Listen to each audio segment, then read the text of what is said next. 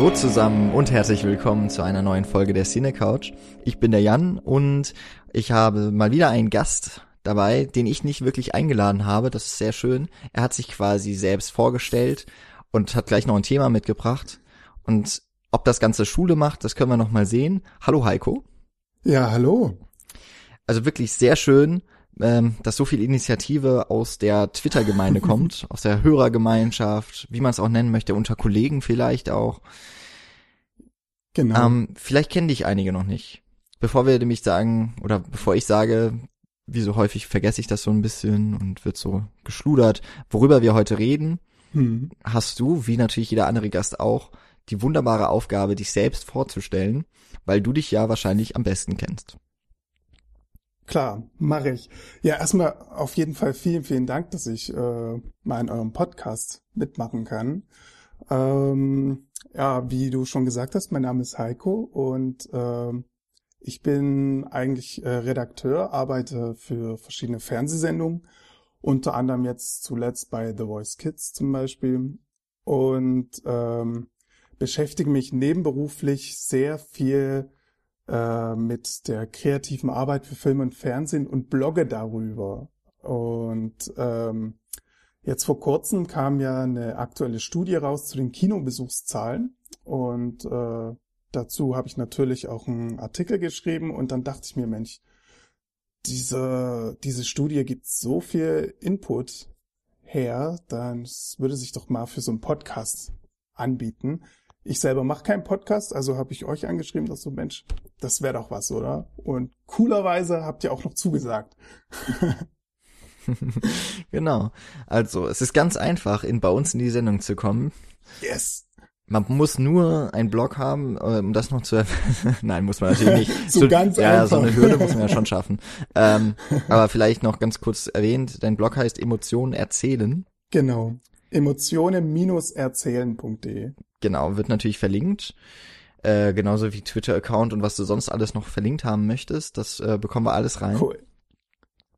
Äh, ein sehr schöner Titel für einen Blog, finde ich. Oh, danke schön. Der erzählt selber schon so viel. Merkt man doch, dass du ein Redakteur bist. Wurde abgenommen vom Sender, meinst du? nee, äh, ich habe mir tatsächlich da lange Gedanken drüber gemacht, weil äh, so ein Ä in der URL zu haben, ist tatsächlich für viele äh, Portale ein Problem, so dass ich mir natürlich dann auch für Geld immer noch mal die AE-URL-Variante dazu holen muss und dann jeder fragt, wenn ich dem äh, die URL dann sage, äh, mit Ä oder AI. So. ne, also von daher dachte ich mir, naja, suboptimal gewählt, aber jetzt ist es so. Naja, bei Zählen steckt ja auch schon quasi Zahlen drin. Und wunderbar, da sind wir einfach auch beim Thema. Es ist mir Yes! also 150 Podcast-Folgen und man hat's einfach raus mit den Überleitungen, würde ich sagen. Ja, Ich merke schon, Profis. wir haben uns, oder beziehungsweise du hattest dir ja schon mal die Studie, die über Kinobesucher 2015 der Filmförderungsanstalt angeschaut. Die ist Mhm. vor jetzt mittlerweile einem Monat genau. erschienen. Ist ja ganz schön. Die FFA schreibt auch selber in der Mhm. Studie, glaube ich, dass sie seit so ein paar Jahren, kann ich ja gerade nochmal nachgucken, seit 2004. Ja, genau. Und seit 2004 wird's in Form einer Präsentation herausgegeben. Also dann, eigentlich macht man am besten, ähm, auch die Studie verlinken wir natürlich, ist in einer PDF äh, im Grunde einer PowerPoint-Präsentation aufgearbeitet und dann kann man sich quasi parallel zu unseren Ausfor äh, Ausformulierungen die Studie noch zu Gemüte führen, obwohl ich glaube, dass wir ein bisschen hin und her springen werden. Wir halten uns da jetzt nicht strikt so dran, das ist jetzt nicht unser Skript oder so. Ja, Es ist auch jetzt nicht so, dass wir hier Zahlen herunterrattern wollen. Vielleicht passiert das, mal schauen. Ich glaube es aber nicht, sondern wir wollen mal so gucken, was kann man denn aus solchen eher ja trockenen Mhm. Zahlen auch herauslesen? Was sind da vielleicht für Überraschungen dabei? Und ich könnte mir gut vorstellen, so ein bisschen in noch einmal komprimierter Form, was wir jetzt so in der nächsten ungefähr Stunde, vielleicht ein bisschen länger besprechen werden, kann man ja auch auf deiner Seite nochmal danach lesen. genau. Äh, auch der Artikel wird dann noch einmal extra verlinkt. Also es lohnt sich auf jeden Fall dann auf unsere Seite zu gehen, nochmal kurz schon mal vorweg. Cinecouch.net ist das bei uns. Wir haben uns nicht so viel Mühe mit unserem Titel gemacht. Ach, dafür kein Äh. Aber ähm, an sich finde ich das eine super Idee, denn wenn die Hörer äh, jetzt nebenbei quasi die PDF öffnen, dann können wir zwischendrin einfach immer die Folienseite mal nebenbei mit erwähnen, so dass die einfach parallel mitspringen können quasi und dann die Grafik auch vor sich liegen haben. Ne? Ja, wenn wir es nicht vergessen zwischendurch. Stimmt. also ich war jetzt gerade auf Folie Nummer zwei. In ja. dem Vorwort steht schon mal so ein bisschen was drin. Ist ganz interessant auf jeden Fall da zu lesen. Ähm, das, dann, mhm. was dann auch noch weiter erklärt wird in der Methode und so weiter. Das ist ja eine statistische, eine empirische Arbeit. Und so wie ich das in meinem Bachelor, in meinem blöden Beifach Publizistik lernen musste, gehört nun mal auch dazu, dass man seine Methode kurz darlegt und sie erklärt und damit ja auch so ein bisschen die Rechtfertigung für die Ergebnisse schon mal vorwegnimmt, dass das Ganze auch relevant ist, was da gemacht wurde. Also ist vielleicht so ein bisschen was erkenne ich in dieser Studie auch wieder, was ich eigentlich mal hätte lernen müssen und schon wieder vergessen habe wahrscheinlich. Aber macht nichts. Ich glaube, ich kann so ein paar Zahlen deuten. Du sprichst jetzt darauf an, dass äh, die zum Beispiel 25.000 Kinobesucher haben ein Tagebuch führen lassen, wie sie äh, ins Kino gehen. Genau. Das steht da nämlich auch. Das ist drin. die Befragungsmethode, wie Sie hier selber sagen. Das ist echt ganz schön aufgebaut, muss ich sagen. Ähm, mhm. Sie sagen auch, was ich äh, auch sehr wichtig finde, wer eigentlich befragt wurde oder was äh, in dieser Befragung befragt mhm. wurde. Und zwar äh, ging es darum, alle Kinobesuche zu erfassen. Und zwar von deutschen Privatpersonen ab zehn Jahren. Ähm, das heißt, alles, was dann auch später zusammengeführt wird, ist dann der deutsche Zuschauer ab zehn Jahren, meistens dann zusammengeführt in verschiedenen Alterssegmenten, wie man so kennt. Also so, soziodemografisch wird das Ganze in, zumindest ein bisschen auch aufgebaut. Es geht aber im Grunde dann nur noch um Geschlecht und Alter. Was beispielsweise ja nicht erfasst wird, ist äh, Vermögensverhältnisse, Bildungs- und Abschlüsse und so weiter. Fände ich auch noch ganz interessant eigentlich, äh, führt aber auch vielleicht heute ein bisschen zu weit. Insofern eigentlich ganz gut, dass es auch da schon so ein paar Begrenzungen gibt. Die Studie wurde jedenfalls im letzten Jahr also durchgängig geführt. Das heißt, die Personen, die da teilnehmen, 25.000 ist ja schon eine ganze Menge, die repräsentativ stehen sollen für die deutsche Bevölkerung. Da sind, äh, es wird, ist von einer Grundgesamtheit die mhm. Rede von 67,7 Millionen. Ich glaube, in Deutschland leben zurzeit etwa 82 Millionen Menschen. Also da sind schon mal die Personen eben rausgenommen, die äh, jünger sind als zehn Jahre. Das werden ja ein paar Millionchen sein. Ja, genau. Es sind allerdings auch nur deutsche Staatsbürger damit äh, aufgefasst, also keine Ausländer. Äh, dann haben sie noch geschrieben, glaube ich, Personen, die keinen dauerhaften Aufenthalt in Deutschland haben. Äh, es sind noch so ein paar andere Kriterien, aber so ein paar Leute sind da dann doch noch rausgenommen, auf jeden Fall. Sollen uns aber nicht weiter kümmern, solange es ja erklärt ist, ist das ja schon mal ganz gut. Genau. Und am Ende ist es natürlich auch für uns umso repräsentativer, dass wir dann gucken können, was sind dann wirklich die Kinogänger. Bei Kinder unter zehn Jahren ist es ja dann eh eher äh, vermutlich so, dass eher die Eltern die Kinder ins Kino ziehen, als dass die Kinder dann freiwillig sagen, ähm, mit vier, fünf Jahren, hey, ich will ins Kino. Ja, wäre ganz interessant. Äh, fände ich jetzt zumindest noch, gehen jetzt die Eltern wegen der Kinder, mhm. weil der neue Disney-Film rauskommt oder keine Ahnung, Rico Oscar ja. und so weiter. Oder sind es die Eltern, die sagen, hey, wir wollen unseren Kindern auch mal das Kino zeigen? Weil ist ja auch mit einem relativ finanziellen Aufwand mhm. verbunden, so ein Kinobesuch, was ja auch drin steht in dieser Studie, was so der Durchschnittspreis ist, was die Personen so pro Kinobesuch zahlen möchten. Genau. Dann wäre das jetzt der Aufruf an die GfK und die FFA, die ja den, die Zahlen ausgewertet hat. Macht's genauer. Unter zehn Jahre. Ja, genau. äh, wollen wir noch ganz kurz sagen, also die Filmförderungsanstalt, mhm. die ist ja auch unter anderem für Filmförderung zuständig. Genau. Wahrscheinlich sogar eher noch als genau. nur Auswertung.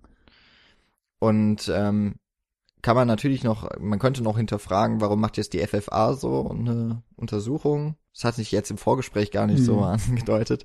Äh, die andere, die andere Abkürzung, die vielleicht öfter noch fallen wird, also die GfK, die Gesellschaft für Konsumforschung, wird den meisten Leuten vielleicht eher dadurch bekannt sein, dass sie für die Fernsehquoten äh, verantwortlich ist. Und die machen ja nicht nur Medien, sondern alles Mögliche. Also wirklich, was konsumiert wird, auch Einkaufsverhalten oder eben auch dann eben Kinobesuche. Also die sind sehr breit aufgestellt und äh, erheben ganz viele Daten und Fakten und die FFA hat dann sozusagen sich die Daten rausgeholt, die sie eben selber für die Studie haben wollen und dann ja. genau das veröffentlicht hier. Warum glaubst du, macht die FFA das? Hm. Also ähm, ich kann das nur mutmaßen, weil ich ja nicht in dem äh, Fördersystem drin stecke, aber meine Vermutung wäre eher, dass die natürlich immer auch einen Legitimationsgrund suchen für ihre Fördermaßnahmen. Und wenn die dann sehen, dass in der Studie hier zum Beispiel äh, ganz klar rauskommt, dass Comedians, äh, also Comedy, Romantic Comedies und so weiter, äh, ganz oben im Kino ankommen, die äh, beliebtesten Genres sind sozusagen, äh, dass diese Filme dann mehr gefördert werden oder so. Oder dass meinetwegen Horrorfilme ganz und gar nicht gut ankommen und deswegen weniger gefördert werden sollten oder sowas. Also das glaube ich auch. Zum einen so ein bisschen auch selber zu wissen, was will man fördern. Und zum anderen vielleicht auch die andere Legitimation zu sagen, okay, 2015 haben wir so und so viele Produktionen drin, die sind aus Deutschland und was aus Deutschland kommt, ist gefördert in aller Regel. Und sie nennen ja auch sechs deutsche Produktionen, die es in die mhm. Top 20 der Kinocharts geschafft haben. Da sind tatsächlich auch viele reine deutsche Produktionen dabei, aber auch so ein ominöser Film, der heißt Hunger Games Part 2 was haben sie noch gesagt? Neun deutsche Produktionen haben mehr als eine Million Besucher. Das ist äh, auch immer mal ganz interessant zu wissen. Genau. Und für die FFA sicherlich auch ein, ja, Beweihräucherung vielleicht. Ja, ich wollte es nicht sagen, aber ja, wahrscheinlich. aber neben all diesen Zahlen stecken da auch so ein paar drin, die vielleicht ein bisschen überraschend sind und wo man jetzt nicht direkt so eine Motivation vielleicht dahinter vermuten möchte. Mhm. Ich hatte vorgeschlagen, dass wir vielleicht mal so einen kurzen, jetzt haben wir eigentlich schon den Einstieg gemacht, aber vielleicht können wir trotzdem quasi nochmal so einen Schritt zurückgehen und selber mal, vielleicht können sich da auch die Hörer ihre Gedanken dazu machen. Man geht ins Kino. Wie suchst du dir einen Kinofilm aus? Ähm, also ich persönlich guck sehr nach Trailern und äh, Kritiken tatsächlich, bevor ich irgendwie ins Kino gehe, weil äh, für mich ist Kino gehen bis heute noch, obwohl ich sehr viel ins Kino gehe, äh, ähm, eine, eine Sache, die ich plane, die ich nicht so spontan mache. Und wenn ich sie plane, dann will ich auch, dass sich das irgendwie lohnt, dass ich nicht äh, Geld, viel Geld bezahle, was wir auch äh, später noch hier im Laufe des Podcasts merken werden, was die Tickets angeht, ähm, dann soll es sich auch lohnen sozusagen. Und deswegen gucke ich auch gern mal so Trailer an und Kritiken natürlich. Ja, also bei mir ist es ein bisschen anders. Ich gehe nämlich nicht so sehr nach Trailern, mhm. Gehe aber häufig ins Kino. also ich gehöre jetzt nicht und äh, generell auch nicht zu den Personen, die viel so äh, auf YouTube äh, mir Trailer und andere Videos anschaue. Ja. Ich bin auch selten eigentlich auf der IMDb unterwegs, wenn ich mich nicht gerade nach, meistens nachdem ich einen Film gesehen habe, informiere. Mhm. Äh, wer hat da nochmal so mitgemacht? Wer Regisseure bekomme ich dann meistens doch äh, mit durch Kinoplakate oder eben wenn ich im Film saß. Mhm. Ähm, aber ich plane doch auch durchaus das Kino, mein Kinoprogramm quasi vorher. Ausnahme sind eigentlich Festivals. Da versuche ich tatsächlich einfach so ein bisschen mitzunehmen, was geht. Und vor allem Sachen, die ich sonst nicht im Kino sehe. Also ich habe auf meiner ersten, also das erste Mal, dass ich auf einem großen Filmfest war, war das sogar die Berlinale? Ich glaube, ich war vorher in München schon einmal. Aber ja. da hatte ich es noch so gemacht, ich habe alles ganz, ganz genau durchgeplant. Möglichst den ganzen Tag voll gemacht, viel informiert, äh, gelesen, worum es geht, von wem sind die Filme, wer macht mit. Und das habe ich dann aufgegeben und habe gesagt, nee, ich will mich jetzt lieber mal überraschen lassen auch. Und das hat sich so ein bisschen mittlerweile auch in meinen Kinoalltag eingeschlichen. Und dadurch, dass ich jetzt selber in einem äh, eher kleineren Kino in Mainz arbeite, ähm, gehe ich auch tatsächlich mehr so danach, ich gucke ins Kinoprogramm, sind ein paar Filme, vielleicht laufen ein paar in Originalversion und dann äh, haben die schon mal was besser. Mhm. Äh, weil Synchronisation gucke ich nicht so gerne. Und dann geht's meistens auch gar nicht mehr so sehr darum, worum geht's in dem Film, sondern mal, naja, ich gehe halt rein. Ist jetzt natürlich, wenn man im Kino arbeitet, auch äh, schön, weil man kann kostenlos ins Kino gehen. Dann hat man diesen, diesen Verlust nicht, wenn man sagt, okay, ich, ja, es soll sich lohnen. Wenn es mit finanziellem Aufwand betrieben ist, kann man ja schon sagen, ich möchte was für mein Geld sehen. Mhm. Man möchte aber vielleicht auch seine Zeit nicht verschwenden.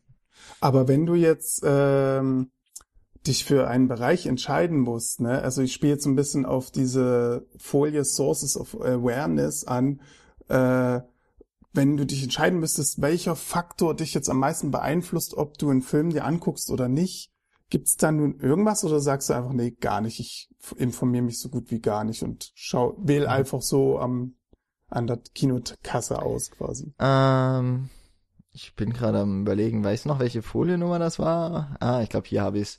Äh, 49 habe ich sie auf jeden Fall einmal. Also, dadurch, dass ich da doch relativ häufig im Kino bin, sehe ich ja auch Trailer im Kino. Ich glaube, mhm. dass das dann schon ein bisschen was ausmacht. Habe ich jetzt zumindest letztens wieder gehabt, dass drei Trailer von einem Film liefen und irgendwie fand ich alle interessant. Aber ich möchte, also ich lese mir auch gerne Blogbeiträge so durch, also Kritiken im weitesten Sinne. Mhm. Aber eher dann im Internet. Mit Trailer im Kino bist du ja eigentlich ganz vorn mit dabei sogar, ne? Das stimmt, ja. Weil laut Statistik ist es ja eben auf Platz zwei gelandet der Gründe, wie äh, Menschen eben ins Kino gelockt werden, ne? Eben ja. durch Kinowerbung selber, immer noch. Ich, also das kann ich ja vielleicht auch noch kurz so als Hintergrund sagen. Ich habe, ich studiere mhm. ja noch äh, in einem Masterstudiengang, der sich Filmkultur nennt. In Frankfurt gibt's den. Und ich habe da jetzt ein Seminar, das Pflicht ist, das mhm. heißt Hollywood verstehen, wo so Marketing, Wirtschafts, äh, Historie und so weiter von Hollywood nachgebildet wird und äh, bearbeitet wird. Und wir hatten eben auch solche Fragen. Und äh, bei der Sache Trailer im Kino wurde uns zum Beispiel auch gesagt, dass ja auch Trailer durchaus ausgewählt werden von den Kinobetreibern, mhm je nach Kino natürlich, äh, mehr mal, mal besser, mal weniger gut, die ungefähr auch die Stimmung des Films schon einfangen. Mhm. Äh, hat so einen doppelten Zweck, ne? Man, man hat dann schon mal das Publikum, das interessiert sich, Beispiel für Horrorfilme. Ja. Dann zeige ich vielleicht im Vorspann eher Horrorfilme, die auch kommen, weil das ist ja die Zielgruppe. Ähm, und nicht so sehr die Romantic Comedy. Macht total Sinn, ja. Und Ne? Und deswegen könnte ich mir gut vorstellen, dass Leute, die eben einmal ins Kino gehen und wie wir auf einer anderen Folie gesagt bekommen, ah, das hätte ich mir mal mit rausschreiben sollen, äh, dass der Kinozuschauer für gewöhnlich viereinhalb Mal ins Kino geht im Jahr. Kann ich, da kommen wir wahrscheinlich eh gleich nochmal drauf zu sprechen. Genau, da kommen wir sowieso ja, nochmal ja. hin. Dann ist das vielleicht auch so eine Erklärung, wer so generell sowieso schon mal ins Kino geht, wird mhm. quasi angefixt durch andere Filme also durch die Trailer, die er sieht und geht dadurch nochmal ins Kino, eben in andere. Also wäre zumindest eine Verbindung, die man vielleicht aufmachen könnte. Ähm, ja, die Besuchintensität steht beispielsweise auf Folie Nummer 8. Ja, genau, Folie Nummer 8. Ähm, aber nochmal kurz, nochmal zu Sources of Awareness. Ähm, mhm. Was vielleicht ganz interessant ist, auch für die Zuhörer, äh, dass die Fernsehwerbung auf Platz 1 gelandet ist. Also Fernsehwerbung für mich als Fernsehnase quasi äh, erfreulich zu hören. Fernsehwerbung funktioniert noch, noch. äh, und das äh, verblüffend gut für Filme. Ähm, auf dem unteren, unteren Ende dieser Grafik finde ich noch ganz spannend, dass zum Beispiel Plakatwerbung so gar nicht funktioniert, mhm. anscheinend für Filme. Also äh, vielleicht, was haben Sie hier angegeben? 1,7 Prozent Außenwerbung, Plakate, genau, aller Kinogänger. Das ist ja quasi ein Witz. Und ähm, hier in Berlin, ich weiß nicht, wie es äh, bei dir so ist, aber in Berlin ist quasi überall Kinowerbung zu sehen. Und ich denke mir dann so, ey, wenn das so ineffektiv ist, warum? Warum gibt man dann dafür Geld aus? Warum werde ich dann damit zugespammt? Ja, was ich auf jeden Fall noch interessant finde, so, wenn man eins, so, drei, vier, fünf, wenn man die ersten fünf Faktoren nimmt, also bis Plakate, Dekoration, Werbung im Kino. Das sind immer noch siebeneinhalb Prozent immerhin. Ähm, bis auf Empfehlung von Freunden und Bekannten sind es allesamt Werbemethoden, die vom Verleih und Studio kommen. Und eben nicht Mhm. Kritiken, die kommen dann ja kurz danach. Wobei Bericht, Artikel in Zeitung ist noch mal zusätzlich. Obwohl ich glaube, das sollen Kritiken mit. Ich, also Kritiken im Radio gibt's noch mal zwei Punkte weiter unten mit 4,5 Prozent. Äh, Fernsehkritiken sind noch eins drunter mit 3,5 Prozent. Aber ich glaube, das, was du meinst oben, ist quasi so ein bisschen Internetkritiken, oder? Berichte, Artikel. Ach, ach auch in Zeitungen. also ich nehme an, dass das Ja. unter Bericht dann doch auch hier äh, die Kritik fallen soll. Hm. Die hat dann doch schon ein bisschen weniger Gewicht auf jeden Fall. Und Ja. es lohnt sich anscheinend auf jeden Fall für die Verleiher Werbung zu schalten. Und ich meine, Fernsehen ist ja die teuerste. Mhm. Und das scheint sich ja zu rechtfertigen. Ja. Also ist auch, ist also auch diese Studie offensichtlich für Verleiher interessant. Mir ist ein Punkt, dann würde ich gerade drauf eingehen, weil wir sind ja gerade, ja, es würde sich ja noch gut mit anderen Punkten verbinden, aber da wir gerade bei Sources of Awareness sind, Folie 54, ah. 2014 und 15, Hm. und da fand ich es ganz interessant, dass 2015 14 Prozent der Personen als Besuchsgrund ausgewählt haben oder genannt haben, Film ist Fortsetzung Teil einer Serie und es waren im Jahr davor nur 10 Prozent. Also da ist eindeutig ein Wachstum. Da ist ja auch der Film, äh, also Film als Fortsetzung ist auch auf den zweiten Platz gestiegen vom fünften. Und das äh, wird dann, denke ich, auch später noch korrelieren mit so Aussagen wie die Top 10 Filme machen 38 Prozent der Besucher aus. Da muss man natürlich auch dazu sagen, ne, äh, wenn man sich mal das Kinojahr anschaut, da sind nun mal sehr, sehr, sehr viele Fortsetzungen auch vorhanden. Also fällt natürlich die Wahl auf eine Fortsetzung aufgrund guter Erfahrung oder so, fällt natürlich dann auch relativ leicht, finde ich. Ne? Also hier geht's auch gerade in dieser ähm, in dieser Folie Besuchsgrund geht es ja genau darum, dass man sagt, okay, wenn ich jetzt zehn Filme zur Auswahl habe, welchen wähle ich und warum wähle ich ihn? Ne? Da ist äh, für mich ganz erfreulich zu lesen, ist die Story des Filmes interessiert mich, ist quasi Faktor Nummer eins mit äh, 27,8 Prozent äh, oder 28,4 letztes Jahr oder 2014. Ähm, das finde ich ganz großartig, weil das natürlich auch alle Autoren äh, aus, aufatmen lässt, sozusagen, weil das natürlich schön zu wissen ist, dass das zieht und nicht etwa Schauspieler oder Regisseure oder so. Ja, die Kulturpessimisten werden sagen, na toll, wenn, die, wenn das der Hauptgrund ist und man sieht sich den Großteil der Filme an, die dann eben angeschaut werden, fragt man sich, ob Thema, Story des Films wirklich so toll sind, dass sie das rechtfertigen. Aber das ist ja, das ist dann ja nochmal eine andere Seite der Medaille. Ich finde es auch interessant, dass Nominierungen, Auszeichnungen des Films eigentlich gar keinen Grund spielen. Ja, Das ist ja so marginal, das, äh, ja. äh, wird aber immer groß auf die Plakate geflanscht. Ja, ne? das finde ich persönlich sehr enttäuschend. Also das war für mich auch so ein bisschen der traurige Wermutstropfen, den ich da so gesehen habe in dieser Statistik, dass leider gerade Auszeichnungen eben nicht bei den Zuschauern ziehen. Das ist eher, glaube ich, eher so für die Film- und Fernsehschaffenden intern interessant. Ne? Ja, also es ist ein, es ist immerhin noch ein Grund. Er ist ja noch extra aufgeführt. Aber äh, Hm. ich würde mal sagen, der ist ja kurz davor, bei Sonstiges zu äh, Ja. mit einzufließen. Genau. War vielleicht mal größer. Ne? Äh, wobei die letzten zwei Jahre sich da ziemlich ähneln, ne? mit 0,7 oder 0,9 Prozent. Ähm, ich fand noch ganz spannend, dass zum Beispiel Schauspieler mit äh, 2014 waren es 10 Prozent äh, als äh, Besuchsgrund und letztes Jahr 9,6 Prozent sogar noch gesunken, dass das gar nicht so ausschlaggebend ist, wie man immer denkt, weil ja gerade in Trailern und äh, im Vorspann wird auch nochmal der Name erwähnt, überall hörst du den Namen von Ja. und mit. Aber das überrascht mich im Moment nicht mehr ganz so sehr, weil ich habe zumindest in den, im so Verlauf des letzten Jahres immer mal wieder Meldungen oder Berichte auf Online-Seiten gehabt, äh, amerikanische wie deutsche, dass es, dass die Filmstars aussterben oder dass die Star Power es nicht mehr gibt. Es wurde teilweise mit ein paar seltsamen Beispielen Ich bin mir jetzt nicht mehr sicher. Ich glaube, Bradley Cooper wurde als Beispiel da genommen, wo ich jetzt sage, gut, das ist, ich glaube nicht, dass er je so ein richtiger Star war. Also, das ist vielleicht ein Name, der sagt mir was, aber Mhm. für mich ist dann doch eher, keine Ahnung, noch George Clooney oder sowas. Und, aber jetzt, äh, letztens kam jetzt im Laufe von Cannes, äh, auch schon wieder die Frage, kam die Frage auf, sind die Stars wirklich noch das, was, äh, letztlich den Zuschauer interessiert? Es war sowieso ein recht polemischer Artikel über Cannes als Festival generell. Aber vielleicht ist es einfach nicht mehr ganz so relevant. Wobei Leonardo DiCaprio, würde ich mal sagen, ist vielleicht auch so der letzte verbliebene Star, der zumindest in Deutschland von den amerikanischen noch dafür sorgt, dass ein Film richtig gut läuft, weil The Revenant ja wirklich, äh, was hatte der, 2,8 Millionen Besucher oder so in Deutschland ja, ja. jetzt dieses Jahr gehört zu den zu den erfolgreichsten Filmen hier. Und wenn man sich den Film angeschaut hat, glaube ich, dass so eine Masse dann gar nicht mal auf den Film angesprungen wäre, wenn nicht eben Leonardo DiCaprio da die Hauptrolle spielt.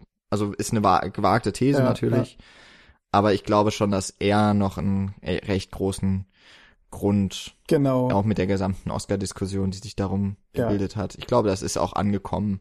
Ich glaube gerade, dass diese Oscar-Diskussion da die Triebfeder war. Wenn er jetzt schon zwei, drei Oscars äh, in der Tasche hätte, äh, würde das wahrscheinlich schon wieder anders aussehen. Aber bei ihm hat man ja ganz speziell geguckt, ist das jetzt der Film? Wird das jetzt quasi sein Oscar werden oder nicht? Ne? Deswegen glaube ich, hat das noch gezogen bei ihm. Aber du, du hast schon recht, dass das äh, die Schauspieler wahrscheinlich so nicht mehr so diese Größen sind, wie sie einmal waren. Ne, wenn ich jetzt überlege, wäre für mich ein Kinogrund zu sagen, dass da spielt Schweighöfer mit oder so, weißt du? Hm, Eher nicht. Ne, äh, aber vielleicht hat sich das auch gewandelt. Es ist jetzt schade, dass die äh, Statistik hier nur 2014 noch mit berücksichtigt. Das wäre eigentlich noch spannender gewesen, da mal eine ältere Statistik noch zu sehen. Ne? Mhm. Ja.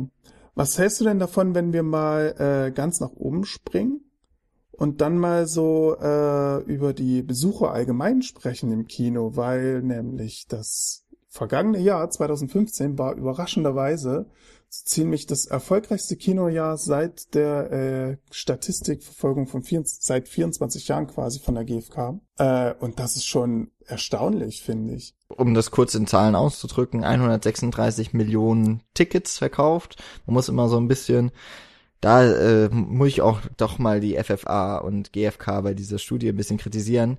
Zwischen Besucher und Besuchen wird immer mal ein bisschen hin und her gesprungen. Ah, gut, dass du das sagst, weil oben steht nämlich Besucher. Gemeint sind aber die Besuche in dem Fall jetzt. Genau. Also äh, 136 Millionen verkaufte Tickets bei einem Umsatz von, ich glaube, das ist das Rekordverdächtige, äh, 1,161 Milliarden Euro. Genau, ja, stimmt. Ach, siehst du, da habe ich mich verleiten lassen oben von der Überschrift. Genau, das sind natürlich die Anzahl der Besuche. Ich finde, das ist ein sehr schöner Trend, weil ja Kino heutzutage mit so vielen anderen Entertainment-Möglichkeiten konkurrieren muss. Und dass es dann jetzt so einen Sprung nach oben macht, das finde ich persönlich äh, sehr schön zu sehen eigentlich. Ja, also zum einen, weil auch 2014 ein ziemliches äh, grottiges Kinojahr war, wenn man das mal so im Vergleich sieht. Also das schwächste mit Abstand der letzten, naja gut, mit Abstand Mhm. äh, zu 2010 gar nicht so der große Unterschied. Ähm, aber es war ein, ein, also gerade im Vergleich zum Vorjahr mit auch 13% mehr Tickets, mit 18% mehr Umsatz, äh, ein klarer Sprung. Hat auch damit zu tun, dass irgendwie der Durchschnittspreis höher geworden ist, wie es so, wie es viele ja auch immer beklagen. Mhm. Aber Kino, das ist in Deutschland doch noch sehr relevant. Und da verstehe ich auch, warum Deutschland noch so ein äh, wichtiger Kinomarkt beispielsweise für die USA ist. Bei, wenn man dann eben sieht, okay, da ist eine Milliarde im Gespräch. Es wird auch später irgendwo noch mit äh, Heimvideo Genau. verglichen. Und der Unterschied ist gar nicht so groß, wie ich gedacht hätte. Ja, ist auf jeden Fall kleiner geworden, ja. Genau, ich habe das auch mal äh, in meinem Artikel mal noch ein bisschen näher aufgeschlüsselt, weil ich das mit dem Kinopreis tatsächlich auch ein bisschen ärgerlich finde. Ähm, Und zwar, wenn man sich überlegt, äh, im gleichen Zeitraum, also quasi von 2014 zu 2015, ist die Inflationsrate in Deutschland bei ungefähr 1,5 Prozent gestiegen gewesen, während gleichzeitig aber die Kinoticketpreise eben um 4,2 Prozent gestiegen sind. Also das ist äh, ein Vielfaches der, der Daumenschraube, die quasi angezogen wurde, die Preise, die erhöht wurden. Und ähm, ich vermute mal, dass da durchaus Disney eine Rolle spielen könnte bei der ganzen Geschichte, weil ja eben durch Star Wars der Disney-Konzern äh, quasi den Anteil am verkauften Kinoticket erhöht hat. Das war ein großer Skandal, der da letztes Jahr mal rumging, ähm, weil natürlich daraufhin auch einige kleinere Kinobetreiber gesagt haben, nö, dann boykottieren wir die ganze Geschichte und strahlen eben Star Wars nicht aus oder zeigen es nicht auf der Leinwand. Ähm, leider haben das viel zu wenige boykottiert, weil ja Star Wars einfach so eine Marke ist, dass das natürlich dann eben auch in teuren Tickets sich widerspiegelt. Ne? Also das ist sicherlich oder könnte ein Grund sein, müsste man mal auch mal genauer recherchieren eigentlich. Anderer Punkt könnte zumindest, also worauf man auch den, den höheren Ticketpreis im Schnitt zurückführen kann, ist möglicherweise gehen mehr Leute tendenziell in 3D-Filme. Damit wäre ja der Ticketpreis auch deutlich höher. Und es ist später noch eine Auflistung auch, äh, Tick, wer wann in der Woche ins Kino geht. Weiß ich jetzt nicht, ob ich so schnell finde. Und ähm, da sind dann auch noch die Ticketpreise für die jeweiligen Filme an den Tagen aufgezählt. Und da ist wenig verwunderlich der Dienstag der günstigste. Ah ja, hier habe ich's doch. Also so auf den Sa Folien 42 folgende fängt das irgendwie an. Ähm, ja, genau, auf äh, Folie 44 kann man das sehen. Ähm, dass die Preise am Kinodienstag, also ich glaube, das ist nicht nur hier in Mainz und im Rhein-Main-Gebiet so, sondern ich glaube, ich fast überall, dass der Dienstag äh, vergünstigten Eintritt bedeutet, wenn da jetzt weniger Leute reingehen, an, äh, also trotzdem weniger Leute am Dienstag ins Kino gehen, sondern wie es auch der Trend generell ist, das sieht man auf Folie 45, dass zwei Drittel der Kinobesuche in der späteren Woche stattfinden, also Donnerstag bis Sonntag. Und wenn das sich vermehrt hat, was es sich im Vergleich nur marginal jetzt zum Vorjahr hat, ist man eben offensichtlich auch bereit, die äh, höheren Ticketpreise im Vergleich zu zahlen zu dem Kinodienstag beispielsweise. Also auch das wäre ein Grund, warum der Ticketpreis im Schnitt höher ist. Ja, könnte natürlich auch damit zusammenhängen, dass äh, viele Kinobesucher 2015 mehr ähm, quasi zum Release-Tag mhm. am Donnerstag, Freitag oder zum Release-Wochenende äh, den Film sehen wollten, weil sie unbedingt drauf gewartet haben und dadurch natürlich auch bereit sind, äh, mehr hinzublättern. Ne? Das, das wird leider in der Studie nicht genauer ja. unterschieden. Wäre auch noch schön zu wissen, an die FFA noch vielleicht, wenn uns jemand zuhört. Äh, Überlängenzuschläge wären ja auch eine Rolle, sind Filme, was ja häufig äh, auch so ein bisschen gesagt wird, oder bekomme ich immer mal mit, so in meinem Umfeld, wären Filme im Schnitt länger. Wäre noch interessant, finde ich. Wie lang ist da eigentlich so der Durchschnittsfilm mittlerweile? Mhm. Gibt's bestimmt Studien zu. Hier ist es jetzt nicht mit aufgezählt. Ja, das äh, fände ich auch ganz interessant, zumal man ja immer mehr sagt, äh, die Aufmerksamkeitsspanne der Zuschauer sinkt. Es muss alles kürzer, prägnanter sein und im Kino habe ich eher das Gefühl, die Filme werden immer länger. Ja. Von wegen Aufmerksamkeitsspanne und so. Ja. Ähm, für, lass uns doch mal über die Besucher äh, die Besuchsintensität sprechen. Ne? Du hast ja vorhin schon mal gesagt, dass du sehr mhm. häufig ins Kino gehst. Ähm, wie, hast du irgendeine Zahl? Wie oft gehst du so ins Kino? Ich komme, denke ich, so im Jahr auf 50, 60 Kinobesuche. Boah. Wenn es gut läuft. Das ist enorm. Mit, mit Festivals. Genau, ich gehöre also zu diesen Heavy-Usern. Ich sorge dafür, dass der dass äh, eben der Kinomarkt so aussieht, dass eine Besuchsintensität von 4,5 entsteht. Ja, auf jeden Fall. Also ich, ähm, ich war jetzt auf der Berlinale bei so 20 Filmen und sonst im Jahr, ja, sind das, komme ich vielleicht so auf 25 bis 30 Filme oder so. Also da bin ich ungefähr dann bei 50. Ähm, also eigentlich auch noch Heavy User, also da sind wir eigentlich nicht repräsentativ für die Studie, denn die sagt, dass äh, zum einen erstmal die Leute, die ins Kino gehen, im Jahr 4,5 Mal ins Kino gehen. Also das wird auch noch mal, äh, ist auch noch wichtig zu unterscheiden, mhm. dass das quasi nur die Kinogänger betrachtet. Ich habe das nämlich noch mal mir die Mühe gemacht und mal aufgesplittet äh, auf die Gesamtbevölkerung in Deutschland.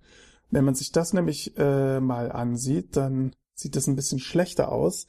Nämlich äh, vergleicht man die Kinobesuchszahlen mit der äh, gesamten Bevölkerung in Deutschland, sind wir bei gerade mal so 1,6 Kinogänge pro deutschen Bürger. Das klar kann man jetzt natürlich sagen, klar, die kleinen Kinder und die schwerkranken Rentner werden natürlich nicht ins Kino gehen.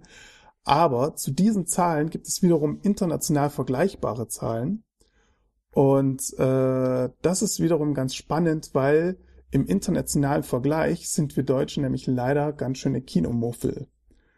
Äh, das heißt, dass zum Beispiel, wenn wir uns mal ähm, äh, Island hernehmen, Island ist so schon seit Jahren führt es die Statistik an, denn die haben so äh, im Schnitt pro auf die gesamte Bevölkerung gerechnet wohlgemerkt, also inklusive schwerkranke Rentner und kleine Kinder, 4,78 Mal gehen die ins Kino. Und wir mit unserem 1,68 ist dann schon ein bisschen, naja, traurig.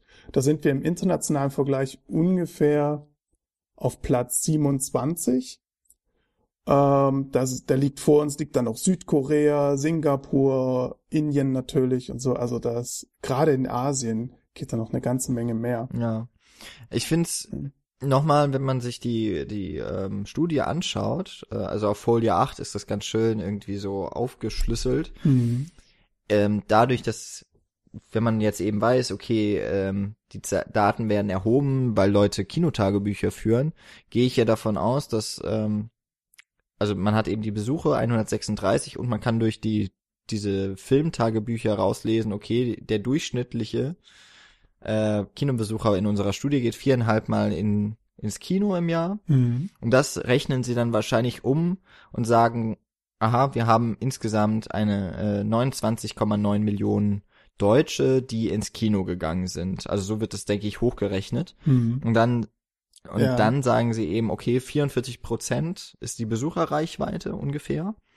Ist ganz interessant, weil das später auch nochmal aufgeschlüsselt wird auf Altersgruppen, mhm. wo dann rauskommt, dass gerade Teens und Twins äh, sehr, äh, dass da die, die Reichweite der Besucher sehr viel höher ist, bis zu 80 Prozent, glaube ich, bei weiblichen Teens. Genau, genau.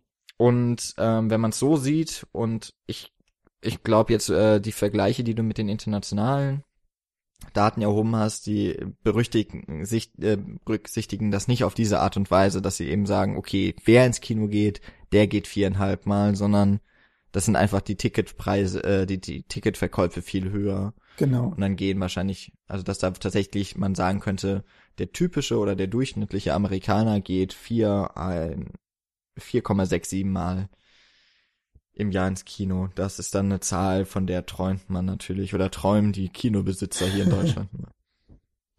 ja, total. Und trotzdem muss man auch dazu sagen, obwohl wir Deutschen eigentlich sozusagen Kinomuffel sind, ähm, ist der deutsche Markt natürlich für den Film äh, extrem wertvoll, weil wir ja wiederum so teure Ticketpreise haben, dass sich das trotzdem lohnt. Also wir sind eigentlich auf dem Markt sehr teuer bei uns. Und dann kommt noch dazu natürlich, dass man, es sind eben 80 Millionen, sagen wir jetzt mal, potenzielle, oder bleiben wir bei den, was habe ich gesagt, 67, 63, 67,7 Millionen Deutsche mhm. äh, ab zehn Jahren. Das ist natürlich auch immer noch eine große ähm, Reichweite, die man potenziell erreichen kann. Also lohnt sich schon. Ist ja ein, doch ein recht großes Land. Ist jetzt Island nicht. Äh, aber da wird sich wohl trotzdem lohnen, ja. Filme zu zeigen. ja, genau, weil sie wahrscheinlich dann eben umso mehr Filme gucken, obwohl es ein kleines Land ist. Ja. Aber auch ähm, andere Länder wie Korea und äh, ja Singapur äh, sind ja anscheinend total filmverliebt und das finde ich ja auch ganz spannend. Ne? Ja, äh, ich glaube, du wolltest auch gerade weitergehen. Genau. Ähm, auf die, auf diese Verteilung, welche Filme letztlich geguckt werden. Also wie sich quasi die Zuschauer dann die, äh, was hatten wir jetzt, die 136 Millionen Besuche, wie die sich so ungefähr verteilen auf die Filme, die angeboten werden. Mhm, können wir machen. Das sind ja so die, das sind quasi ja die Zahlen, die dann folgen, indem die Kinofilme noch einmal in die Besucherzahlen, die sie selber erreicht haben, unterteilt werden. Also sie werden kategorisiert, Filme nach Besuchern. Und auch da werden dann eben Gruppen geschlossen. Also Filme mit Besuchern ab sechs Millionen, äh, genau, ab sechs Millionen Zuschauer, drei bis sechs Millionen, zwei bis drei und so weiter. Das sind die Folien neun, zehn. Äh, also neun und zehn. Und da wird dann gesagt, dass 82 Millionen Tickets von diesen 136 auf die 31 Besuchermillionäre, also es gab 31 Filme, die haben eine Million oder mehr Besucher erreicht, äh, wurden für die Filme gelöst. Und das sind ja, das entspricht 61 Prozent im Vergleich zum Vorjahr 52 Prozent bei 36 Filmen. Da bleibt nicht mehr so wahnsinnig viel übrig für die anderen, ne? Also. Ja, genau. Also die haben wahrscheinlich einiges richtig gemacht, die Filme, dass die sich die Kinozuschauer ganz besonders stark rangezogen haben in diesem Jahr. Ich gucke ja immer bei Celluloid so nach Kinostarts, wenn ich mal so die Muße habe. Und so zwischen fünf und zehn Filmen laufen ja locker jede Woche an. Und wenn man dann hier mitbekommt, 31 Besucher Millionäre haben zwei Drittel knapp der Ticketeinnahmen, bleiben ein Drittel für ungefähr 500 weitere Filme. Oder 400. Das ist dann ein relativ kleines Stück Kuchen, das jeder noch für sich mitnimmt. Und ich glaube, das ist auch so eine der Provo markantesten oder der, der äh, erschreckendsten Zahlen. Gerade für die Leute, die sich für Programmkinos, mhm. die sich für das Arthouse-Kino stark machen. Ja, als, äh, als Filmemacher äh, sehe ich das auch sehr, sehr traurig, was du da erzählst. Weil das echt, ähm, im Grunde muss man sich ja überlegen, man steckt da Herzblut rein und es ist sein Baby und dann geht einfach keiner ins Kino, weil die alle nur zu den Blockbustern rennen, ne? Ja. Ist echt. Ja. Also, das ist auch im Vergleich zum letzten Jahr ja enorm gestiegen. Also ich glaube, ich hatte die Zahl eben, mhm. oder ich mhm. hatte, glaube ich, eine zumindest genannt, also die Besuchermillionäre im Vorjahr, also 2014, waren 36 Filme und haben etwa die Hälfte ausgemacht der Kinobesuche. Und da frage ich mich schon, was da jetzt letztes Jahr oder im Grunde können sich ja dann die Studios, das sind ja dann vornehmlich auch die Hollywood-Studios, mit Fortsetzungen, ne? Mockingjay Teil 2, Spectre, ähm, der neue Star Wars, Jurassic World mhm. und so weiter. Dieses Jahr kommt Transformers, glaube ich, genau. wieder. Und natürlich die gesamte Marvel-Schiene. Das zahlt sich offensichtlich aus auf Franchising zu setzen und die Pläne eines äh, Cinematic Universe im Sinne von Marvel, das von DC angedacht mhm. ist, dass die Alien-Reihe zurückkommen soll, dass Ghostbusters ein Cinematic Universe bekommen soll. Das ist im Moment offensichtlich nach Geschmack der Besucher in Deutschland. Ja. Ich, das muss man natürlich noch dazu sagen. Oder sie haben den Markt so erfolgreich verdrängt an der Konkurrenz, dass das noch übrig bleibt. Ähm, ich hätte noch, äh, noch ein interessantes Thema für äh, die Kinotickets. Die haben wir ja jetzt äh, schon häufiger angesprochen. Und zwar schlüsselt die Studie auch noch ganz spannend auf den Verzehr im Vergleich zu den Kinotickets. Und da gibt es auf äh, Folie 39 ist das, äh, wird da mal gezeigt, wie viel Ausgaben denn so äh, je nach Alter im, für Verzehr gemacht werden. Und äh, da kommt raus, dass die Altersgruppe 40 bis 49 am meisten Geld ausgibt dafür. Das fand ich ganz interessant und interessanterweise auch die ganz, ganz Jungen, also sprich 10 bis 19 hm. Jahre äh, auch noch. die verpflegen sich im Kino. Ne? Und eine Folie weiter auf, äh, auf der 40 äh, kommt auf einmal als überraschender Fakt raus, dass ein hoher Kinoticketpreis, beziehungsweise andersrum, ein niedriger Kinoticketpreis führt nicht automatisch dazu, dass die Leute mehr Geld in Verzehr investieren. Also scheint tatsächlich der aktuelle Kinopreis auch so akzeptabel zu sein bei dem Publikum, dass das äh, naja, gar nicht so, eine, so einen Anreiz bietet, quasi die Ticketpreise zu senken, damit mehr Leute kommen und gleichzeitig mehr futtern oder so. Ja, weil äh, ich meine, letzten Endes verdient ja das Kino am meisten ja eigentlich mit der Concession. Ist ja so ein bisschen wie eine mhm. Tankstelle, die verdient ja auch nicht gerade an Sprit, das verkauft wird, sondern äh, das, was in dem kleinen Supermarkt, der da ja sich mittlerweile gebildet hat, mit Bistro ja gerne noch sich angeschlossen hat. Mhm. Und es ist tatsächlich eine interessante Rechnung. Ist jetzt die, also ich frage mich eben auch da, woher könnte das kommen? Eine mögliche Erklärung von meiner Seite. Die niedrigen Preise würde ich jetzt eher mal nicht im Multiplex-Kino, sondern im Programmkinos, kommunalen Kinos verankert sehen. Also Ticketpreise unter vielleicht sechs Euro auch mal für einen Film. Mhm. Und da ist vielleicht dann auch einfach das Publikum nicht so sehr da. Das wird sich dann später, ähm, also ich hatte noch eine andere Folie, die das dann quasi unterstützen könnte. Auf der 41 siehst du das. Ja. Kinos mit einem genau. Saal. Genau. Äh, da geben die Leute auch viel weniger Geld aus. Genau, da ist es schon. also und zwei bis drei Säle, da ist es dann immerhin schon 54 Prozent. Ähm, und dann ja das, was so drüber kommt, das sind dann ja im Grunde die die äh, Multiplex-Kinos, also so ab vier, vielleicht auch eher die ab sieben Säle. Und da geht's eher dann das Geld auch noch für Verzehr raus. Also eine andere Erklärung wäre vielleicht auch noch, wenn sowieso schon der Ticketpreis gering ist, denkt man sich vielleicht ist, äh, vielleicht ist ja der dann das äh, die Concession gar nicht mehr so viel günstiger im Vergleich. Also äh, wirkt dann sehr teuer vielleicht zum Ticket, wenn ich jetzt 4,50 Euro für meinen Kinofilm ausgebe, muss aber genauso viel für eine Popcorn bezahlen. Überlege ich mir vielleicht zweimal, ob ich das will. Und im Multiplex-Kino ist, okay, hat man auch eine riesen Popcorn-Schüssel eigentlich. Ein Eimer. Und ja, vielleicht macht dann der Preis nicht mehr so den Unterschied, weil man hat sowieso schon viel ausgegeben. Ähm, ja, dann äh, lass uns doch mal über den Kinobesucher an sich sprechen, äh, quasi Geschlecht und Alter. Da gibt's nämlich auch noch ein paar interessante Fakten in der Studie. Ja, hast du die Foliennummer parat? Ich bin gerade am Durchscrollen. Also ich habe jetzt zum Beispiel äh, Geschlecht der Besucher im Zeitverlauf äh, ist Folie Nummer 16. Da wird gezeigt, äh, also ganz spannend zu sehen, dass in Deutschland offensichtlich mehr Frauen als Männer ins Kino gehen. Das finde ich ganz besonders spannend, weil meine persönliche Wahrnehmung jetzt eher mir sagt, dass viele Kinofilme gerade im letzten Jahr auch mehr gezielt Männer ansprechen, was wohl für den deutschen Markt offensichtlich nicht ganz optimal ist. Ganz genau steht hier auf der Folie, dass äh, 54 Prozent der Kinobesucher weiblich waren und nur 46 Prozent männlich. Und ähm, da gibt's auch äh, eine Vergleichsstatistik aus den USA.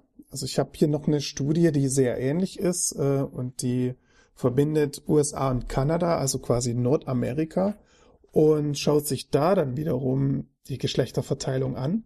Und die ist da ziemlich genau 50-50 ungefähr. Und äh, das heißt, im nordamerikanischen Bereich gehen auf jeden Fall mehr Männer ins Kino als eben bei uns in Deutschland.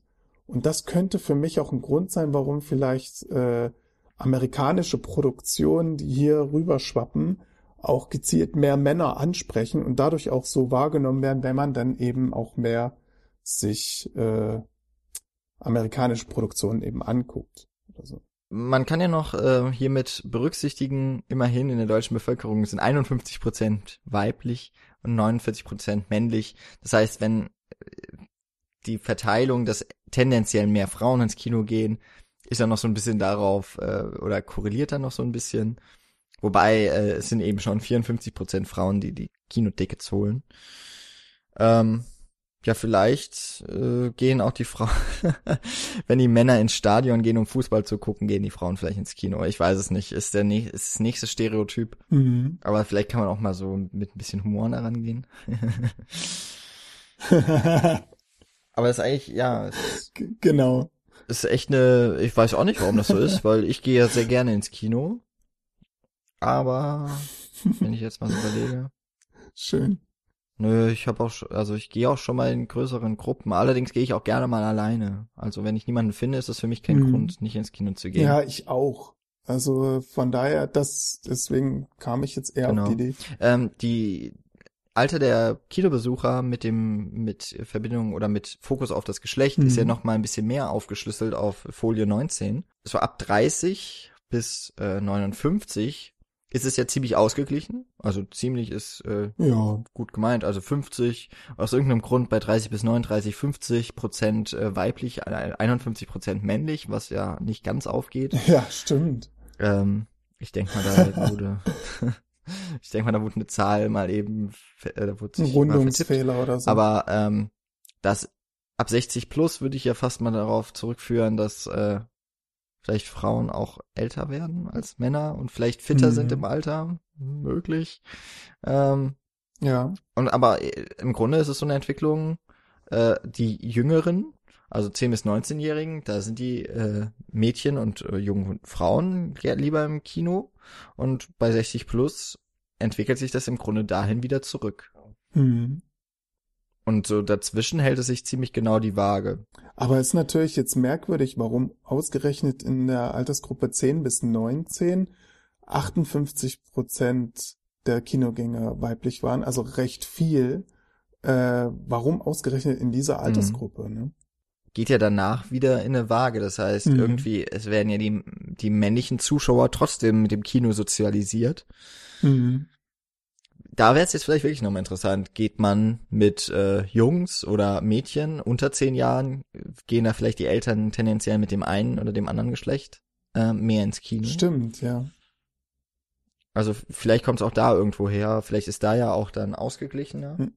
Ähm, weil ich meine, irgendwie, man geht ja nicht einfach so ins Kino, kann ich ja auch verstehen eigentlich so ein bisschen. Also auch da nochmal der Aufruf an die FFA und GFK. Nachbessern, nachforschen. Ich hatte eben noch eine andere, vielleicht kann ich damit gerade nochmal anschließen, Hm.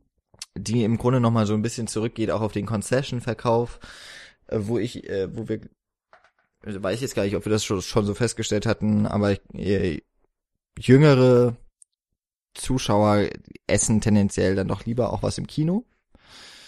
Ähm, und auch da hatten wir schon gesagt, äh, bei ge- geringeren Ticketpreisen heißt es nicht zwangsläufig oder eigentlich sogar gar nicht, dass äh, man vielleicht gewillt ist, mehr Geld für die Concession auszugeben. Wir haben dann hier noch äh, auf Folie 22 aufgelistet, wie nach Alter die, die Kinobesuche auf Kinos mit einer bestimmten Anzahl von Sälen aufgeteilt ist. Und da zeigt sich, dass gerade ab 50-Jährige sehr häufig in Kinos mit nur einem Saal Mhm. gehen. Auch noch tendenziell, würde ich mal sagen, im großen Anteil, also da sind es über 50 Prozent. Bei zwei bis drei Sälen machen sie immer noch 35 Prozent aus. Und umso größer im Grunde das Kino wird, bei 10 plus Säle äh, ist noch mal ein bisschen andere, äh, erholt sich quasi diese, diese Erschöpfung dann noch einmal ein bisschen. Aber in den Kinosälen äh, oder in den Kinos mit ab vier, Ki äh, ab vier Sälen, also in sogenannten Multiplex-Kinos, ist das jüngere Publikum tendenziell stärker vertreten. Also die Teens und Twins machen bei den Multiplex-Kinos sieben oder wenn wir bei vier Sälen anfangen, 41 bis ab sieben bis neun Säle ist es fast schon die Hälfte. Also im Grunde auch genau Ja. eine gegenteilige Entwicklung. Junge Zuschauer gehen tendenziell eher in Multiplex-Kinos, ältere Zuschauer gehen lieber in Kinos mit weniger Sälen und das sind meiner Erfahrung nach eben kommunale Kinos und Programmkinos. Ja.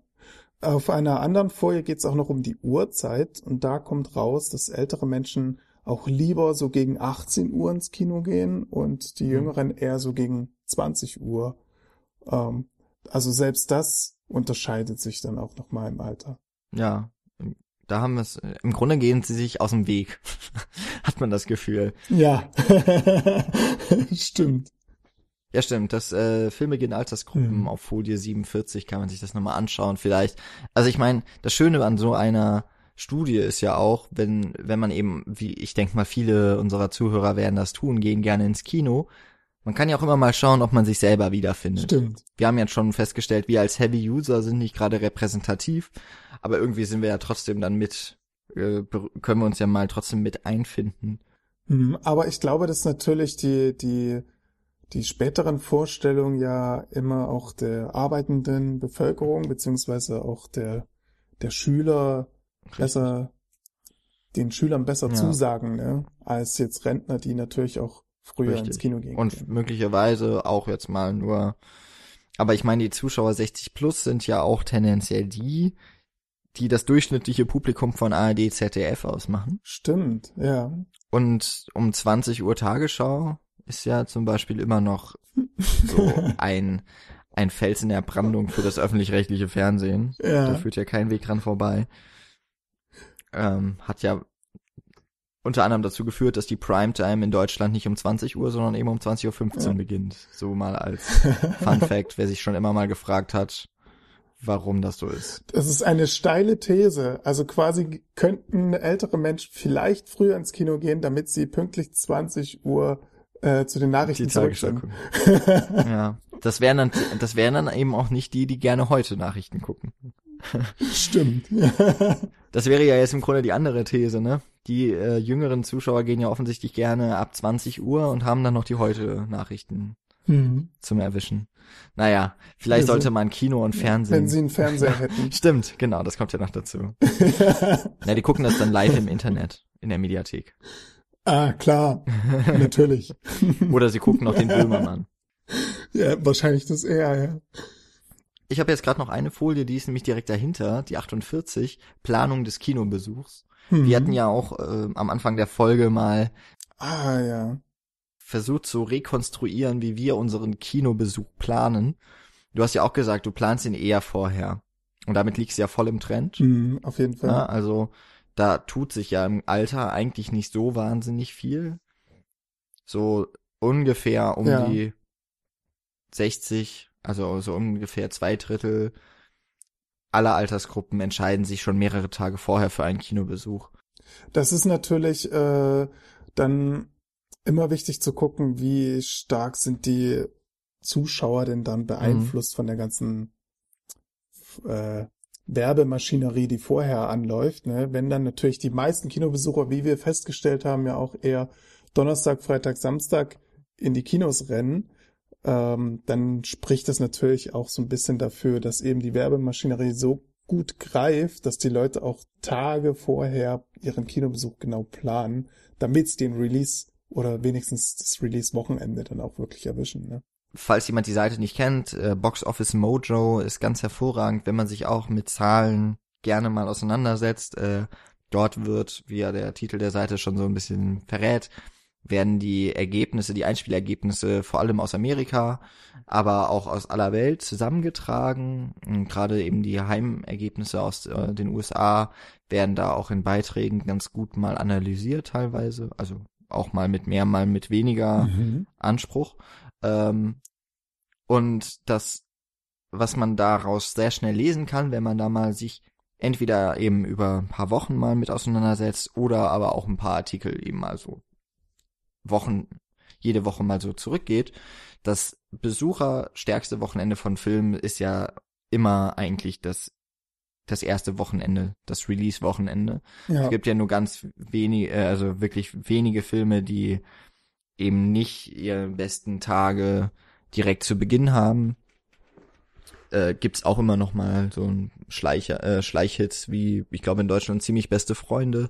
Der ist relativ mäßig gestartet und wurde zu einem, ich glaube sogar dem erfolgreichsten Deutsch, äh, dem erfolgreichsten Film in Deutschland. Dann 2010 müsste der gewesen sein. Mhm. Ähm, das gibt's ab und zu an auch, aber da kann man eben auch mal so ablesen, wie viel oder wie wichtig ist eigentlich dieses Release-Wochenende für die Studios? Und das, das würde eben auch nochmal damit zusammenhängen. Die setzen alles, wirklich alles im Marketing darauf, dass man in der ersten Woche im Kino war. Und dann muss es eben von alleine laufen, unter anderem zum Beispiel dadurch, dass dann die Leute, die schon im Kino waren, Ja. sagen am Ende, okay, ihren Kumpels und Freunden, Bekannten, das war ein guter Film, lohnt sich. Und wenn sie den nicht mögen, dann ist das ganz schlecht für einen Film. Das kann man an dem Beispiel Batman vs. Superman ablesen, der ja so schlecht ankam, dass er, was kaum ein Film von dieser Größenordnung geschafft hat, schon während des Eröffnen, äh, während des Release-Wochenendes rückläufige Besucherzahlen hat. Und das kann man alles auf Box Office Mojo, ich verlinke das auch gerne, kann man taggenau die Daten und, und Einspielergebnisse sich anschauen. Ganz interessant. Und es hat natürlich auch äh, negative Auswirkungen. Dadurch, dass es immer so eine äh, Fokussierung auf das erste Wochenende hat, äh, sind natürlich auch Filme viel, viel schneller wieder draußen, wenn sie gerade ganz am Anfang schlecht gestartet sind. Ja. Das sieht man ja auch bei, wie hieß es, Mara und der Feuerbringer. Äh, Der Film scheiterte im Grunde daran, dass er am Anfang zu wenig PR hatte, die Leute nicht so in die Kinos gegangen sind, aber die, die ins Kino gegangen sind, wiederum den Film so super fanden, dass erst relativ spät diese Mundpropaganda einsetzte und dann leider schon in vielen Kinosälen der Film schon raus war. Genau. Das Schicksal erfährt dann, wie gesagt, ne, wenn zehn Filme pro Woche starten, da muss man schon schnell zünden. Und wenn man dann aber eben wieder mitbekommt, okay, zwei Drittel der Kinobesuche machen halt die großen Filme aus, dann wird's eng für die Kleinen, wenn es nicht gar nicht von Anfang an läuft. Ja, ja. Also muss man schon Glück haben. Übrigens, was ich noch ganz spannend finde auf der Folie 48, äh, so ziemlich genau in allen Altersgruppen geben jeweils immer 8% der Besucher an, äh, nee, Quark, 8% der Besucher seien am Tag des Kinobesuches im Kino selbst entschieden worden. Also die Leute sind im Kino und entscheiden erst dann im Kino, dass sie ins Kino gehen wollen. Ja. Das finde ich wiederum sehr spannend, weil das für mich als äh, jemand, der seinen Kinobesuch plant, irgendwie total komisch wirkt, dass man zufällig im Kino steht und dann erst meint, ins Kino zu gehen. Da kann ich ja eine kurze Anekdote erzählen. Ich, ähm, Ja. ich wollte, es war ein, eigentlich war es ein Date. Wir wussten nicht, was wir machen sollen und haben uns im Kino verabredet, haben geschaut, was da läuft und wir waren sogar im Multiplex, also viel Auswahl Mhm. und haben nichts gefunden und sind letztlich nicht ins Kino gegangen. Ist auch nichts geworden. ähm, Ach, also da sieht man schon schlecht geplant. schlecht geplant. Ne? Und dann funkt, also für mich funktioniert das auch gar Ja. nicht, am Besuchstag erst zu entscheiden. Also ich kann mir ja schon vorstellen, dass man sich in, ins Multiplex-Kino begibt und man ist jetzt nicht so filmaffin. Mhm. Also man mag Filme, man geht gerne mal ins Kino, aber man weiß noch nicht so genau und, und dann guckt man eben vielleicht, aha, das ist der Film, da stehen schon, oder keine Ahnung, ist das große Plakat am Kino ja. von einem James Bond und dann denkt man, ach, James Bond habe ich schon mal gehört. Und dann gehe ich da vielleicht rein. ja, vielleicht. Genau. Schön. Haben wir noch eine spannende Folie? Ich scroll gerade mal durch. Weiter unten wird noch in der Studie die einzelnen Filme genauer angeguckt, Mhm. was bei den Filmen besonders gut lief oder besonders schlecht lief. Ja, das hattest du ja eben auch schon mal im Vorgespräch rausgepickt, äh, Folie 52. Mhm. Da sind's die Top 4 Filme. Ach nee, das ist erst die Werbeform und unten ist dann der, der Grund, warum es ins Kino geht. Der kommt weiter unten, der ist auf Folie 57, genau. Folie 57 wird angegeben, dass äh, die Leute zum Beispiel in Fuck You Goethe 2 gegangen sind, 0,1 Prozent äh, der Zuschauer wegen der Buchvorlage, wo ich mich frage, was für eine Buchvorlage. Aber gut, irgendwas haben die gelesen. Ja, bei Minions und Spectre ja auch. Wobei bei Spectre könnte ich Ja, Buchvorlage noch gelten lassen. ja, okay. Aber ich meine, Film ist Fortsetzung, Teil einer Serie, steht ja auch bei Honig im Kopf, sogar in Mhm. roter Zahl mit 0,1. Verwundert mich nicht, dass das wenige Leute angegeben haben beim Film Honig im Kopf, außer man sieht ihn im Franchise Till Schweiger. Hm. Stimmt. Aber da ist ja zum Beispiel interessant, äh, Till Schweiger scheint ja doch ähm, als Schauspieler doch ins Kino zu ziehen. eigentlich auch, das ist wirklich eine ganz schöne Folie, finde ich. Weil die Minions als Animationsfilm ja zeigt, dass die Schauspieler, in, wäre ja hier gleichzusetzen mit Synchronsprechern, keinen Au Einfluss haben für den Kinobesuch. Hm.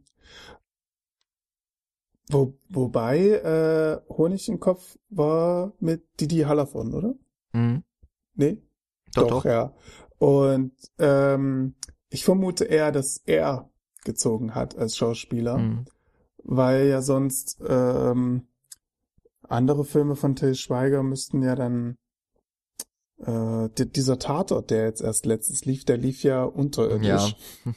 Ähm, Das stimmt. da wäre es jetzt mal spannend zu sehen, wie da wiederum der er als Schauspieler gezogen hat. Ne? Vielleicht sehen wir das ja dann nächstes Jahr in der Kinostatistik. Oder eher nicht. Genau. Ja. Ähm, auch noch äh, Wunsch der Begleitperson ist ja wahnsinnig interessant, äh, wichtig bei Minions. Ich denke mal, die Begleitpersonen sind hier die Kinder Hm. unter zehn Jahren. Ähm, Dementsprechend können eben auch, ne, in dem Fall ist es ein Familienfilm.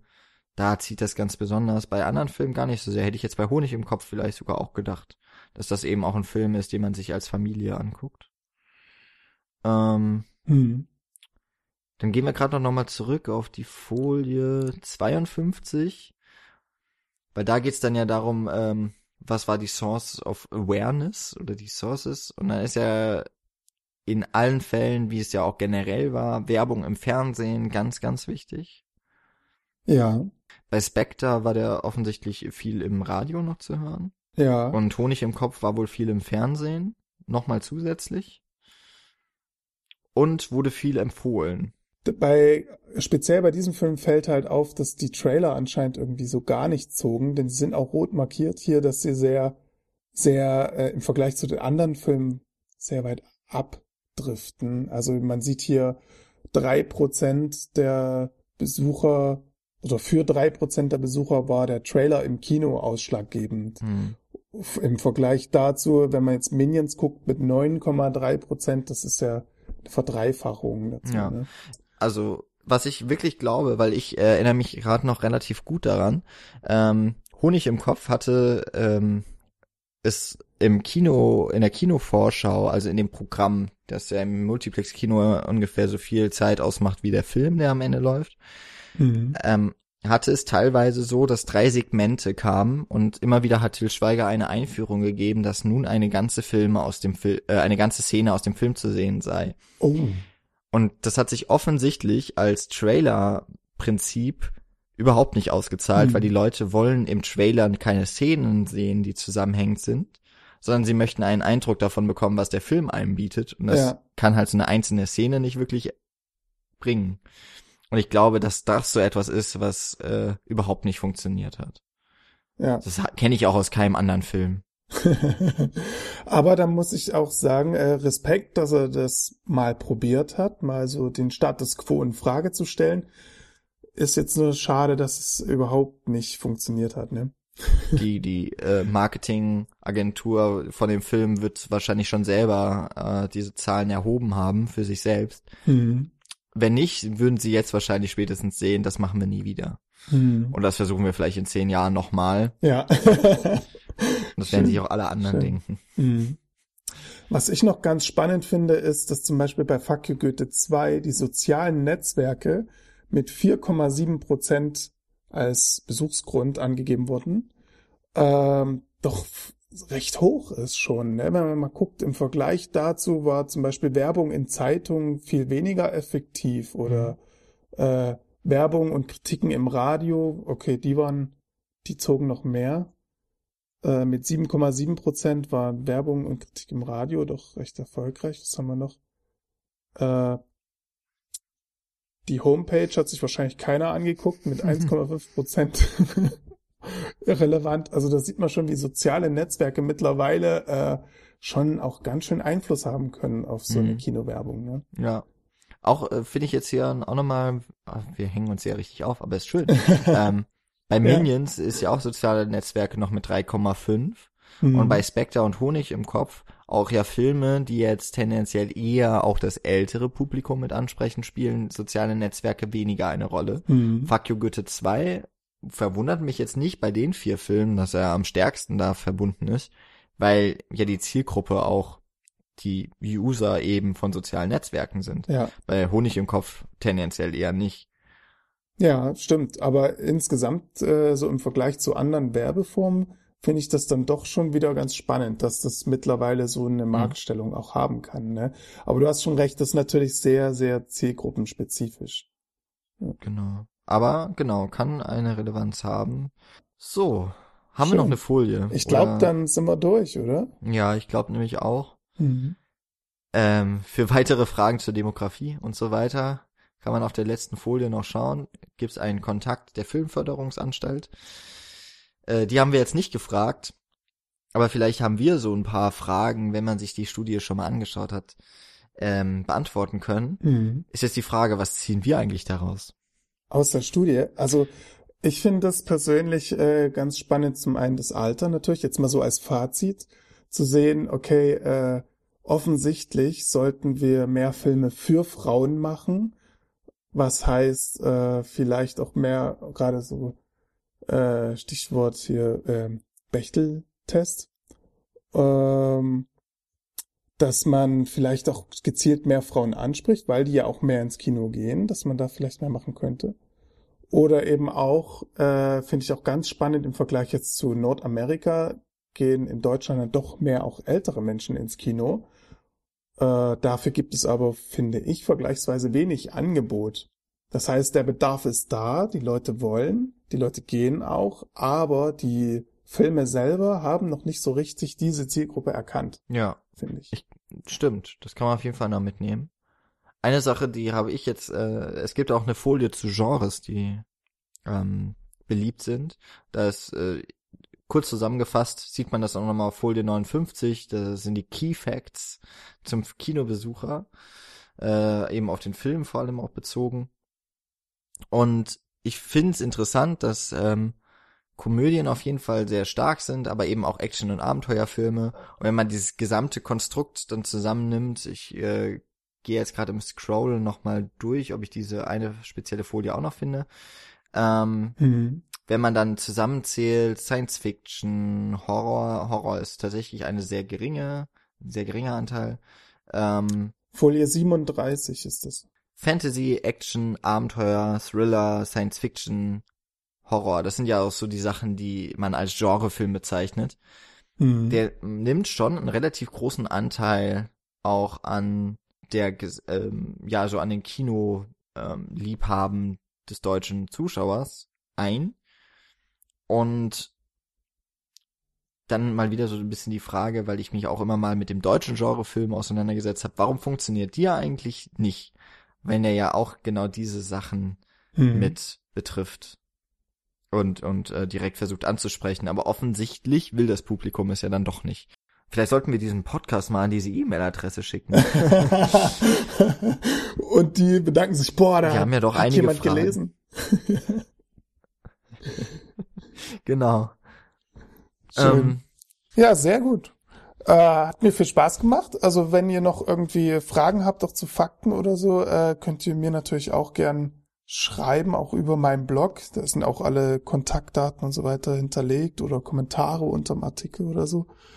Äh, oder du leitest mir irgendwas weiter, wenn sich jemand bei dir meldet. natürlich. ähm, weil ich finde es immer spannend und auch äh, eine tolle Grundlage, um zu diskutieren, was ist quasi Realität, wie sehen die Fakten aus und äh, was wird wiederum im Markt wiedergespiegelt und so weiter. Ich glaube, das ist so ein Thema, da könnte man endlos drüber philosophieren, oder? Ich glaube auch, ich das wäre zumindest etwas, was ich auch äh, den Hörern auf jeden Fall äh, nahelegen möchte. Schaut euch mal so ein paar Zahlen an und wirklich guckt mal, vielleicht habt ihr das auch schon in der eigenen ähm, eigenen Erfahrungswelt erlebt Stimmt. oder eben auch nicht. Wo sind die Unterschiede? Könnt ihr euch selbst wiederfinden in der Studie? Das wären ja so ein paar Sachen, würde ich mich auch freuen, von euch zu hören.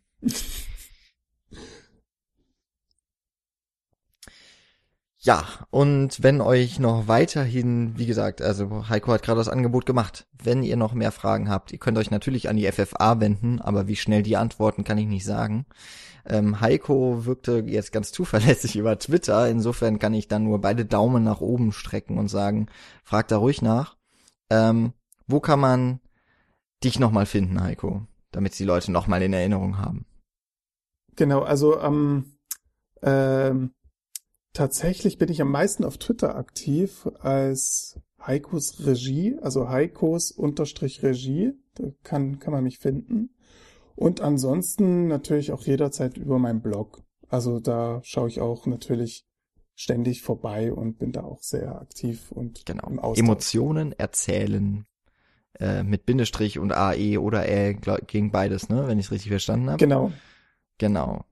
.de. Geht beides, da. genau. Genau. Sehr gut. Also, ihr wisst, wo ihr Heiko findet. Ich hoffe, ähm, es hat euch genauso viel Spaß gemacht wie mir auch. Ähm, wie ihr seht, ihr könnt mit eigenen Themen, es müssen auch nicht immer Themen sein, können natürlich auch Filme sein, könnt ihr gerne an uns herantreten. Ähm, entweder wie Heiko per Twitter, wir sind allerdings, also als bei Twitter als Cinecouch ganz leicht zu finden. Ihr dürft uns natürlich auch über Facebook kontaktieren, per E-Mail an info@cinecouch.net oder ihr geht einfach auf unsere Seite cinecouch.net und findet von da auch alle anderen Podcasts, ihr findet Artikel, ihr findet die Links zu Heiko, zu den Seiten, die wir erwähnt haben, zu den verschiedenen äh, Umfragen und, und Statistiken, Ergebnissen und so weiter, die wir hier besprochen haben allen voran natürlich die Studie der FFA. Und ähm, wenn euch dieser Podcast generell gefällt, reicht aber auch schon, wenn euch diese Folge heute gefallen hat, könnt ihr gerne bei iTunes hingehen und sagen, hier, das ist mir fünf Sterne wert. Kostet euch nämlich nichts, ihr müsst euch dann nur anmelden und äh, könnt dann eine Wertung und vielleicht noch einen Kommentar hinterlassen, der uns äh, in alle Sterne und Himmel lobt. Tobt euch da gerne aus freuen wir uns sehr darüber und die Leute, die uns noch nicht erreicht haben, werden das dann vielleicht noch tun. Und wenn ihr es richtig dicke habt, könnt ihr uns gerne beflattern. Äh, über unsere Seite einfach auf diese grünen Buttons drücken. Und dann, äh, wenn ihr da angemeldet seid, wandert ein bisschen Geld auf unser Konto. Freuen wir uns natürlich, wenn wir auf den Kosten nicht komplett sitzen bleiben. Aber wir machen das natürlich vor allem aus Spaß und am äh, natürlich auch in Erwartung im Austausch mit euch. Ähm, das war jetzt eine Folge mit sehr vielen Zahlen. Ich hoffe, wir haben die lebendig gemacht. Ja, das war ja auch immer so das Mantra meiner besseren Mathematiklehrer, Zahlen lebendig machen. Ich hoffe, das haben wir irgendwie hinbekommen. Und ähm, ja, nächste Woche hoffen wir dann, dass es wieder auf jeden Fall regulär weitergeht. Dann wahrscheinlich mit einer Filmbesprechung. Wir haben es noch nicht geplant, wir haben es in der Hand. Und ja, ich möchte mich nochmal ganz herzlich bedanken bei dir, Heiko, für das Thema, für das schöne Thema. Und natürlich, dass du mitgemacht hast und die Zeit gefunden hast. Bis demnächst. Tschüss.